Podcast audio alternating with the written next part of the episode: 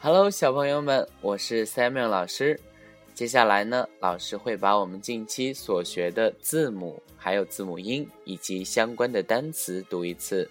小朋友们在家要好好复习哦。R R R R R R rat rat robot robot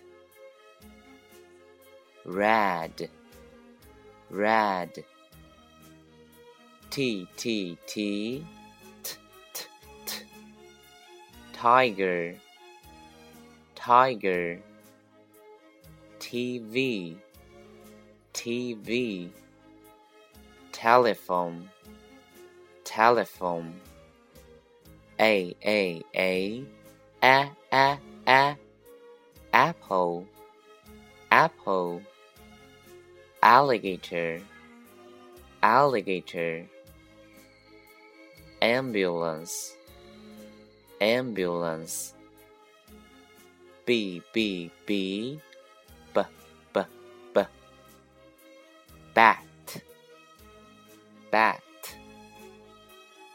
banana banana balloon. Balloon.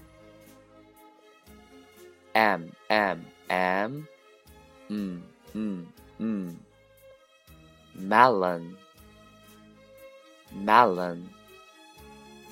Mop. Mop. O o o. O o o. Orange orange octopus octopus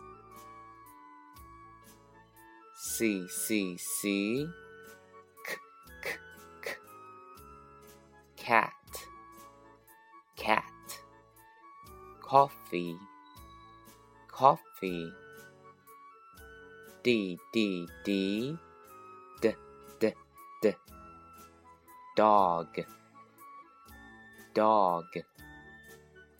Duck. Duck. Dolphin.